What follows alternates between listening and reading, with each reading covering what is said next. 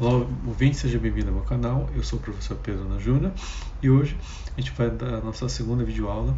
Vamos falar sobre dar continuidade sobre as contribuições ao PIS e a COFINS e hoje vou falar um pouco da questão histórica e também da base legal dessas duas contribuições sociais. Então, antes de, de iniciar a aula, não esqueça de dar inscrever no, no, canal e também falar do meu livro Curso de Imposto de Renda Pessoa Jurídica, que você só pode é, adquirir é, exclusivamente aqui no meu canal. Vou colocar o link da descrição nesse vídeo aí, no, na, na, descrição do vídeo, no qual você pode fazer a aquisição desse livro a um preço bastante acessível. Então vamos falar é, da, da questão histórica né, dessas duas contribuições sociais, tanto ao PIS, Programa de Integração Social, quanto ao COFINS, Financiamento da Seguridade Social. Na aula passada falei da questão constitucional, que a base constitucional começa no artigo 195, né, que prevê que eh, essas contribuições sociais têm como base a receita ou faturamento. Né? Eh, junto com isso, você tem o artigo 239 da Constituição Federal também, que fala que o fruto da arrecadação, no caso do PIS, serve para poder financiar né, o, seguro-desemprego. E também é, é, o artigo 149 da Constituição Federal, que fala que qualquer alteração só pode ser feita via lei complementar, né? Uh, e segundo, tem que explicar né, que é o artigo 146, inciso 3, e também uh, a, o, artigo 150, né, que vai falar, falar do princípio da legalidade, irretroatividade e autoridade. E no caso, por ser uma contribuição social, o princípio de autoridade é aquele chamado de noventena, ou seja, de 90 dias. Então, ele só pode valer 90 dias após a publicação da lei que houver modificado ou instituído essa referida contribuição. Tá? Então vou falar um pouquinho de história. Então vamos começar com o PIS. O PIS ele é um tributo mais antigo, né? Não é um tributo novo. Ele começou a ser cobrado em 1970. Então quando ele foi criado lá, lá atrás ele veio com a, a Lei Complementar 770, né? No qual seu artigo 3 ele é, previa que o fundo de participação era constituído de duas parcelas. Uma feita mediante a dedução do imposto de renda, sendo a partir de 73 calculada 5%, chamado PIS dedução, né? e outro com recursos próprios da empresa, calculado com base no faturamento, sendo que a partir de 74 a alíquota de 0,5%. Né?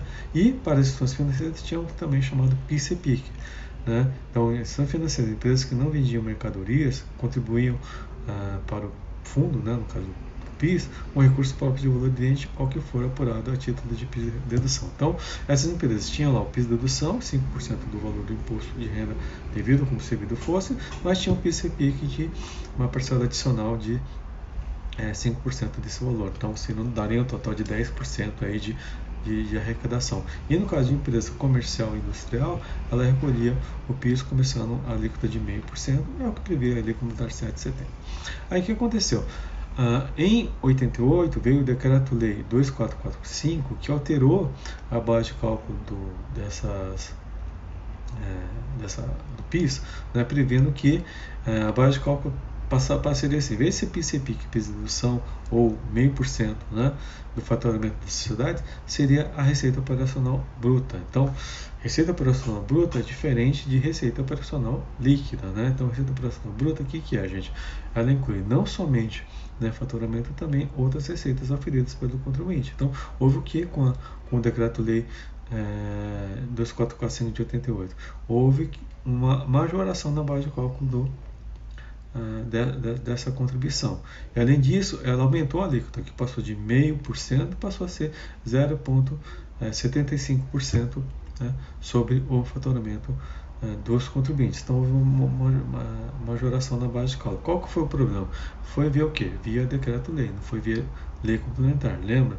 que para fazer qualquer majoração disso teria que ser via lei complementar. Então, houve vários questionamentos por parte de empresas né, que é, conseguiram decisões favoráveis em primeira e segunda instância, até no STJ, quando isso chegou no Supremo Tribunal Federal, o Supremo Tribunal, é, Supremo Tribunal Federal entendeu que ah, essa majoração trazida pelos decretos de lei 2445 né, e 2448 de 88 for, era incondicional. Então, o que aconteceu? Declarando incondicional esse decreto-lei, o que, que voltava? Voltava a vigir a Lei Complementar 770. Então, voltava o, o cálculo anterior, ou seja, meio por cento. ou 0,65% sobre o faturamento, ou PIS e PIS dedução para aquelas empresas que não eram é, financeiras e não eram empresas comerciais. Então, é, comparando com a base que era cobrada pelo governo e é, pelo decreto 2445 e pelo decreto 770, havia uma, uma, muito grande. E o outro detalhe, o decreto, é, a lei complementar 770 previa que base de cálculo era o faturamento de seis meses anteriores.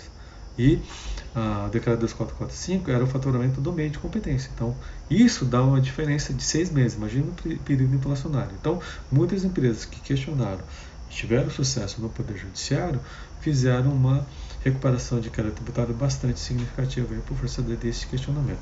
E depois disso, o, o Senado Federal ele reconheceu a, a inconstitucionalidade do decreto-lei e através da resolução 49 é, de 9 de outubro de 95 suspendeu sua execução. E aí o que aconteceu?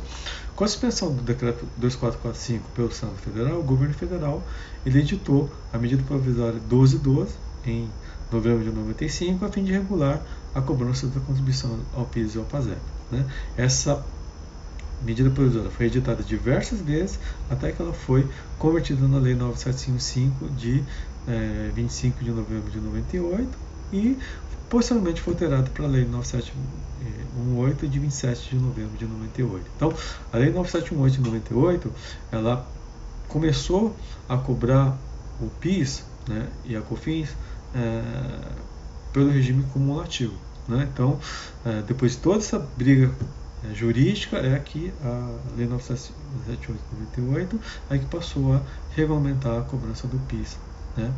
É, da maneira como é hoje. E a partir de é, 2002, a Lei 10637 trouxe a não cumulatividade do PIS. Então, uh, PIS COFINS cumulativo, básico legal, a Lei 978 de 98, PIS COFINS não cumulativo, você vai ter a base legal, a Lei 10637 de 2002.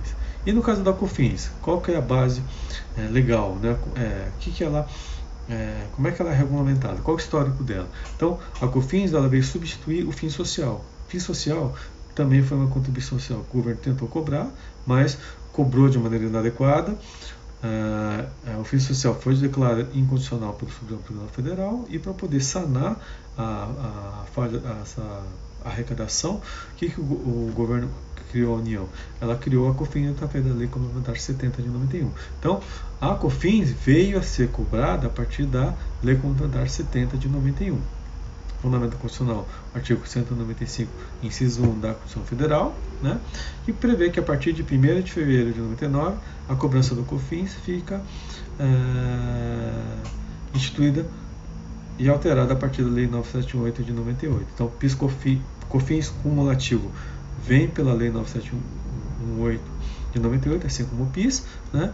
e ah, no caso do COFINS não cumulativo, ela veio pela Lei, de, lei 10833 de 2003, que é a partir de 1 de fevereiro de 2004.